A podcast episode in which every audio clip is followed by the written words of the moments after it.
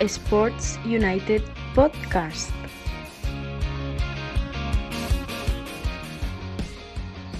Muy buenos días y bienvenidos una vez más aquí a nuestro podcast semanal de Sports United. Yo soy Marta Lanzas y como siempre digo, no hay mejor forma que empezar un lunes escuchándonos.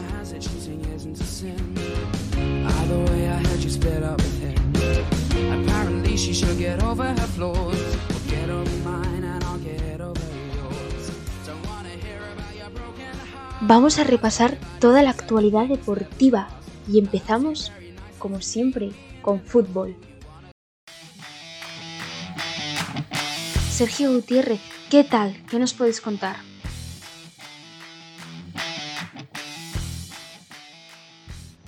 Muy buenas, Marta.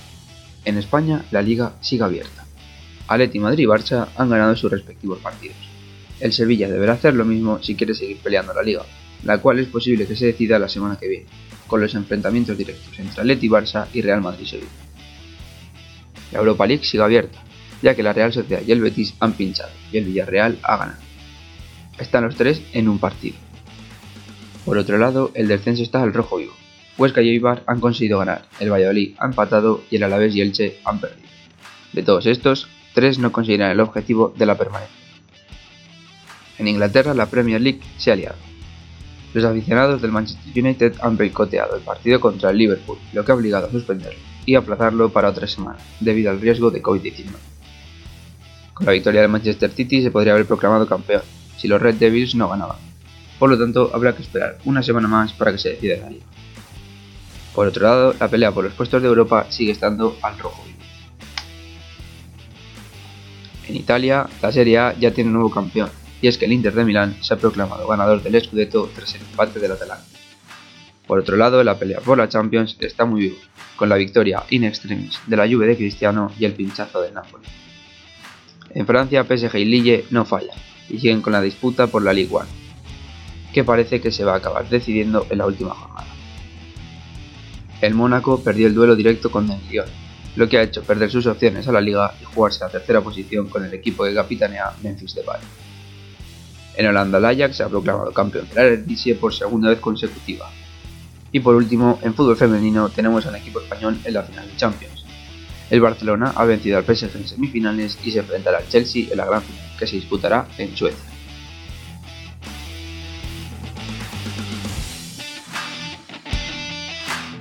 Y hasta aquí la actualidad de fútbol por Sergio Gutiérrez. Pasamos sin descanso a baloncesto. Tomás Lozano, ¿qué nos puedes contar?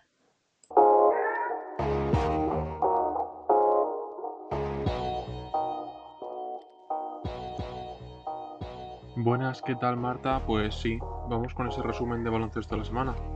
En primer lugar, la Euroliga, el CSK ya está clasificado para la Final Four con su triunfo ante el Fenerbahce por 85 a 68, que cerraba la serie con un 3 a 0.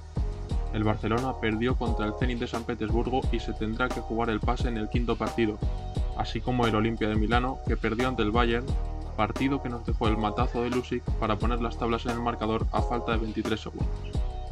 El Madrid ganó 82 a 76 y consiguió igualar la eliminatoria al EFES tras perder los dos primeros partidos. ¿Qué significa esto? Pues que el martes vamos a tener un menú de gala con los tres partidos que decidirán los equipos que van a jugar la Final Four junto al CSKA de Moscú. El Madrid parece que llega algo mejor anímicamente que el Barcelona, pero este a priori podría tenerlo más fácil. Los de Vicius confían en cerrar el pase. Estaremos atentos para contaros la actualidad. En la Liga Endesa el baloncesto tampoco se para, vamos jornada tras jornada y ya cada vez queda menos por el final de la temporada. Los equipos siguen luchando. Victorias el sábado de Obradoiro ante Moraván por 79-51 y victoria de Unicaja en casa frente a Juventud con un 112 93 que se decidió en la prórroga para el equipo de Málaga. El domingo, victoria del Real Betis contra Manresa por 86 70, el partido de Bilbao Basket contra San Pablo Burgos quedaba aplazado y victoria de Valencia contra Estudiantes por 189. El Básquet Zaragoza cayó contra el Madrid 89-98 Fuenlabrada nos sorprendía con un triunfo ante Lenovo Tenerife por 98-65, ganando así al tercero de la tabla, y finalizaba la jornada dominical con la victoria de Gran Canaria a UCAM Murcia por 91 81.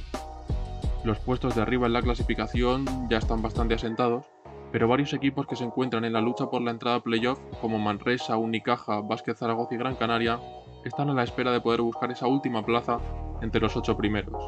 Además, en la zona baja, Bilbao Basket y Guipúzcoa lo tienen complicado, pero quieren buscar la salvación con la baza de un Estudiantes que se está acercando a los puestos de descenso. Vamos también con la NBA, muchas noticias que comentar. Espectacular victoria de Boston Celtics contra San Antonio 143 a 140 tan solo 3 puntos de diferencia en la prórroga y llegando a remontar 32 puntos con una brutal actuación de Jason Tatum. 60 puntos para el joven jugador, igualando así el récord de más puntos anotados de un Celtic que tenía Larry Bird. Dos derrotas seguidas también para Brooklyn contra Portland y contra Milwaukee en el retorno ante Tocumpo, que hacen que caiga a la segunda posición de la conferencia este. Los Sixers, por su parte, ganaron sus dos últimos partidos contra Atlanta y contra San Antonio en la prórroga, se ponen así líderes de la conferencia. Los Lakers perdieron de 4 puntos contra Sacramento Kings, con la vuelta de un LeBron James que firmó 16 puntos, 8 rebotes y 2 asistencias, pero que no fueron suficientes para vencer al equipo de Sacramento, donde destacó la actuación de Halliburton con un 23-4-10.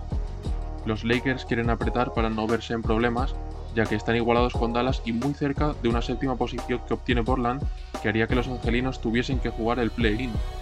Además, el domingo nueva ronda de partidos, Minnesota perdía contra Pelicans en la prórroga, poniendo fin así a su magnífica racha de cuatro partidos seguidos ganando. Golden State ganaba a Houston Rockets por un marcador muy amplio, de 80 a 113, y Denver Nuggets vencía de 6 a Los Angeles Clippers, arrebatándolos así la tercera posición del oeste.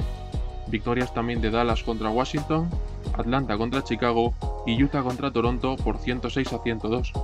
Eso ha sido todo esta semana, pero estad atentos porque esto no para, ya sabéis. Un saludo.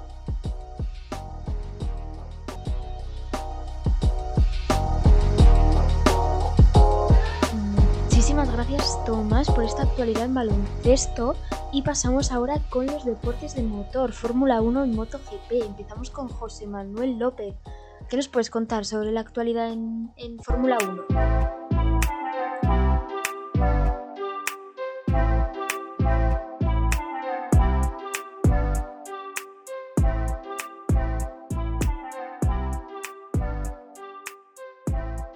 En Fórmula 1, Hamilton sigue con su dominio.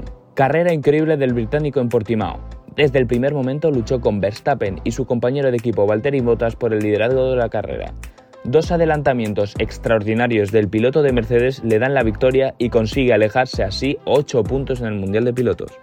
Ya solo le quedan 3 victorias para llegar al centenar y ser el único piloto de la historia que lo ha conseguido. Desde que se apagó el semáforo, los tres pilotos lucharon por el liderato de la carrera. Desde la pole salía el finlandés con las dos bestias detrás que prometen una lucha encarnizada por el título de este año. La carrera fue liderada por Valtteri Bottas hasta que llegó el safety car por el accidente de Kimi Raikkonen. Tras retomar la carrera, Hamilton fue imparable. El inglés fue quitándose rivales como si nada hasta llegar al primer puesto del que nadie le bajaría. Max y Lewis siguen años luz por delante del resto de pilotos, y aunque Hamilton sigue por encima por su experiencia y mente fría con la que actúa, parece que tiene un digno sucesor en el trono. En la cuarta posición encontramos al mexicano Checo Pérez, que intentó todo para frenar a Hamilton antes de su parada y que su compañero de equipo pudiera darle caza, pero fue misión imposible.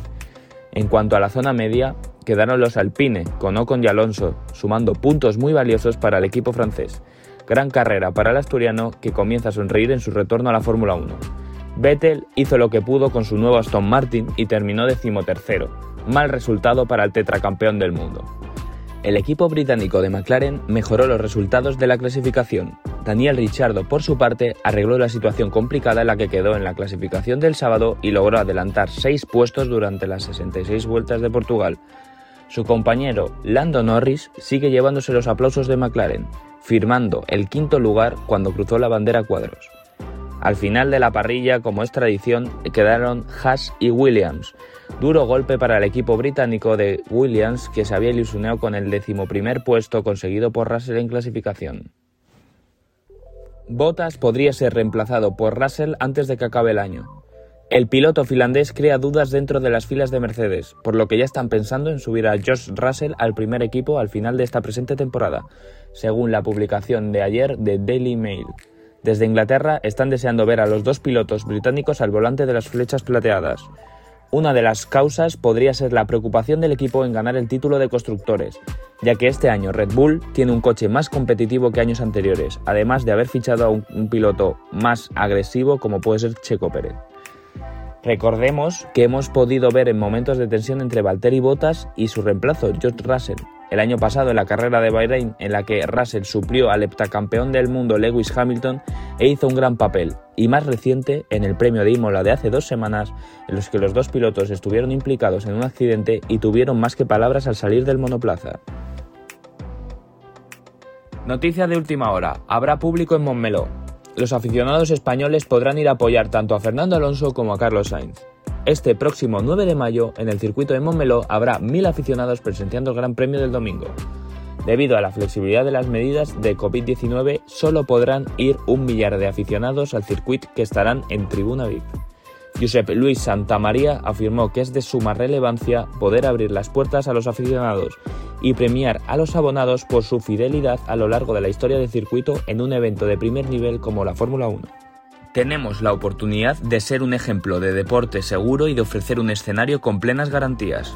Estamos muy satisfechos de poder dar el primer paso hacia adelante en la apertura gradual de nuestras instalaciones al público y poder volver a recibir a todos los que aprecian el deporte y el mundo del motor, aunque en esta ocasión sea de una manera reducida, destacó el general del circuito de Barcelona.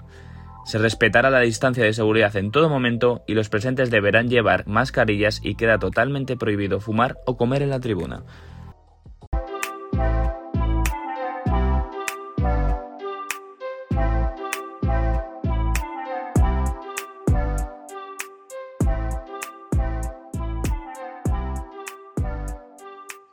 Y ahora pasamos a MotoGP. María Hernández, ¿qué nos cuentas?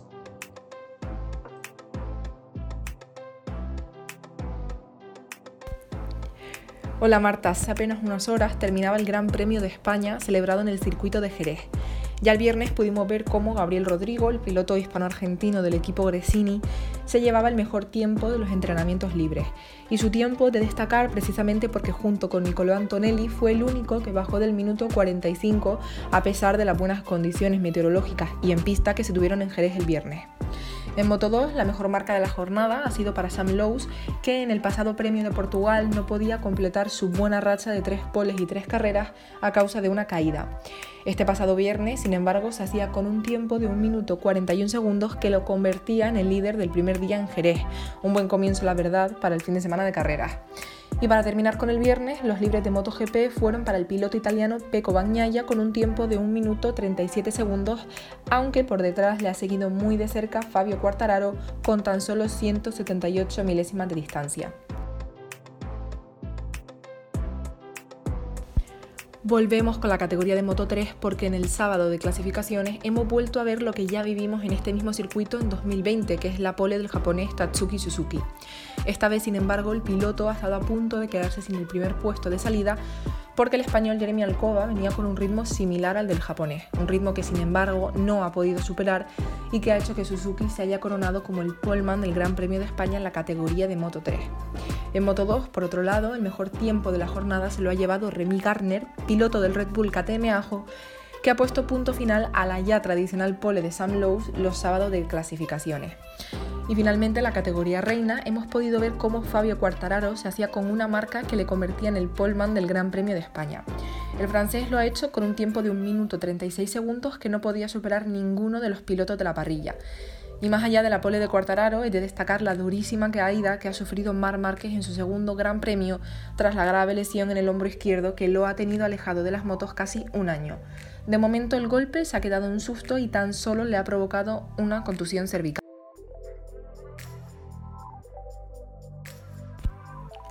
Y con esto llegamos al plato fuerte del Gran Premio que es el domingo de carreras. El primer turno como siempre es para los pilotos de Moto 3 con Suzuki liderando la parrilla de salida.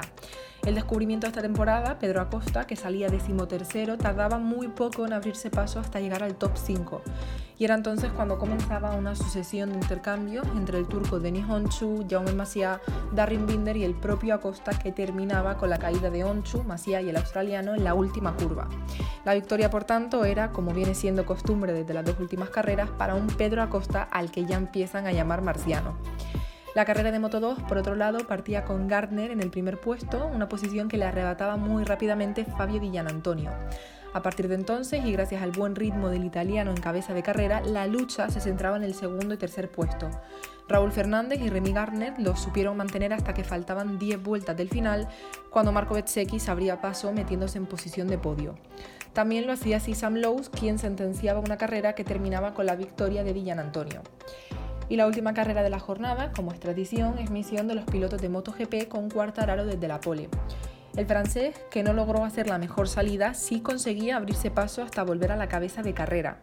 Por detrás lo acechaban Jack Miller y Pecco Bagnaia, quienes vieron una oportunidad de colarse cuando el Diablo ha empezado a ralentizar bastante el ritmo.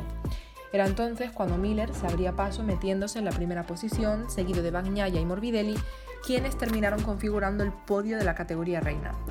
El que había sido Polman no pudo evitar que gran parte de la parrilla de MotoGP le adelantara y lo que parecía ser un problema técnico acabó siendo una pérdida de fuerza en su brazo derecho.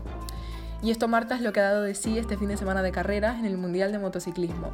La próxima cita es el viernes 14 de mayo, dentro de dos semanas, cuando arranca el Gran Premio de Le Mans en Francia. Así que nada, hasta el próximo domingo. Muchísimas gracias, María. Muy interesante. Ahora pasamos con Jean Subay, que nos va a hablar del ping-pong, un deporte que aquí en España no es muy conocido, pero que Jean nos va a hablar muy bien de él.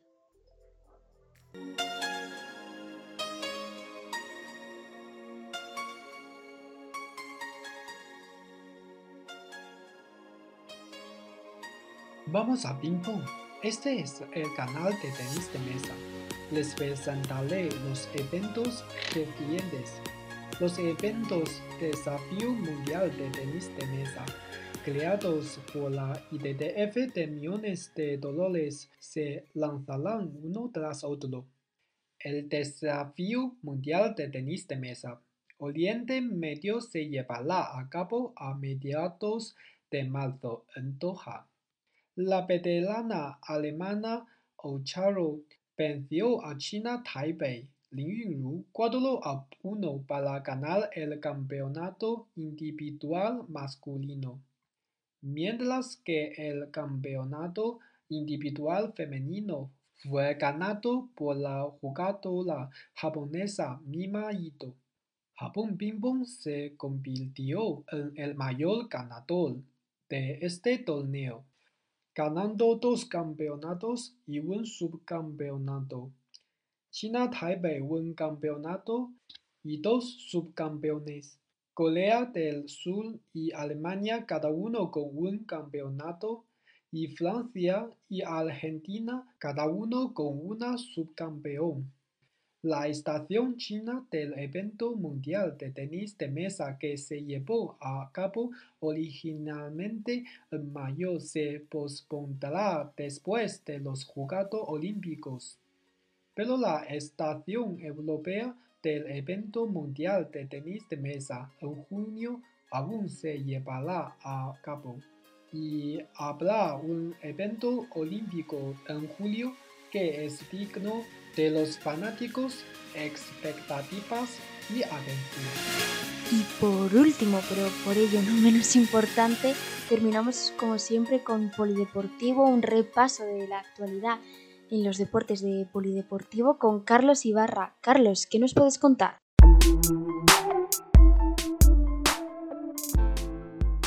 Buenas Marta. En el apartado polideportivo, la semana ha estado cargada de varios eventos y noticias interesantes. Comenzamos con tenis. El Mutua Madrid Open ya está en marcha. Del 29 de abril al 9 de mayo pasarán por la capital española los mejores jugadores y jugadoras del circuito. Este Master 1000 regresa tras un año de ausencia ya que la pandemia del coronavirus lo frenó en 2020. La organización espera una asistencia diaria de unos 5.000 espectadores. Si hablamos de favoritas, la máxima candidata al título en Madrid es la australiana y número uno del mundo, Ashley Barty. Otra jugadora se ha colado en las encuestas como la gran rival para pelearle el título a la número uno, Simona Halep. Otras jugadoras como Petra Vitova, María Sakari o Arina Sabalenka entran en las quinielas también. En cuanto a los favoritos, dos nombres resaltan, Rafa Nadal y Stefanos Sisipas. Ambos han conquistado los torneos de tierra disputados hasta la fecha. Nadal en Barcelona y Sisipas triunfó en Monte Carlo. Otros nombres que suenan en las encuestas son Dominic Thiem o Yannick Sinner. El evento también cuenta con bajas de importante calado. En el cuadro femenino no estarán Serena Williams y Garbiñe Muguruza, y en el cuadro masculino fallan a la cita Novak Djokovic, Roger Federer o Stefan Fabrinka. Seguimos con ciclismo. Nairo Quintana reina en la Vuelta a Asturias y Geraint Thomas en el Tour de Romandía. El corredor colombiano del equipo Arkea ha conquistado este domingo la Vuelta a Asturias tras resistir los ataques del equipo Movistar en el Alto de Naranco, lugar donde ha terminado la última etapa, que se ha llevado el francés Pierre Latour, del equipo Direct Energy. Latour arrancó los últimos 800 metros para entrar en meta por delante de Alejandro Osorio, del Caja Rural. Por otro lado, durante esta semana también se ha disputado el Tour de Romandía, la carrera suiza de seis etapas que para muchos ciclistas ha sido la última prueba antes del Giro de Italia. Geraint Thomas, del equipo Neos, ha conseguido ganarla y se ha llevado el maillot amarillo final. El triunfo en la etapa de hoy, una crono de 16 kilómetros, ha sido para Remy Cabaña. El español Marc Soler del equipo Movistar ha quedado cuarto en la general. Continuamos con balonmano. El Palacio de los Deportes de Santander, más conocido por los lugareños como La Ballena, será el lugar donde se dispute la 31 Copa Sobal de Balonmano. Los encuentros se disputarán durante el fin de semana del 5 y 6 de junio entre el equipo organizador Liberbank Cantabria Sin Fin, que será cabeza de serie, y los tres primeros clasificados de la primera vuelta de la liga, el Barça, que también será cabeza de serie, Vidasoa Irún y Bada Huesca. El próximo 12 de mayo a las 12 del mediodía tendrá lugar el sorteo en el Ayuntamiento de Santander y la entrada al evento será gratuita. Y para finalizar, una noticia relacionada con los Juegos Olímpicos de Tokio, que se podrían celebrar a puerta cerrada. Así lo dejó entrever esta semana la presidenta del comité organizador, Sheiko Hashimoto. En unas declaraciones a la agencia francesa AFP, Hashimoto dijo que la única forma en que podemos decir que los Juegos son un éxito es si protegemos la vida y la salud de los atletas y de los japoneses. La decisión final sobre si habrá público local se ha retrasado hasta junio. Y hasta aquí el avance semanal del apartado polideportivo. Muchísimas gracias, Carlos.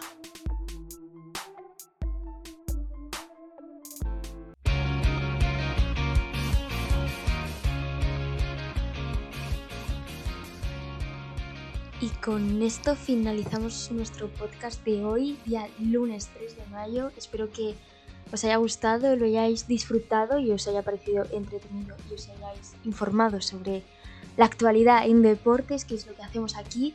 Muchísimas gracias por escucharnos. Eh, no olvidéis visitar nuestra página web. Si tenéis alguna consulta, alguna pregunta, escribirnos a sportsunited05.com, seguirnos en nuestras redes sociales, Instagram arroba sportsunited con dos S al principio y en Twitter arroba sportsunited06. Muchas gracias por escucharnos y nos vemos el lunes que viene.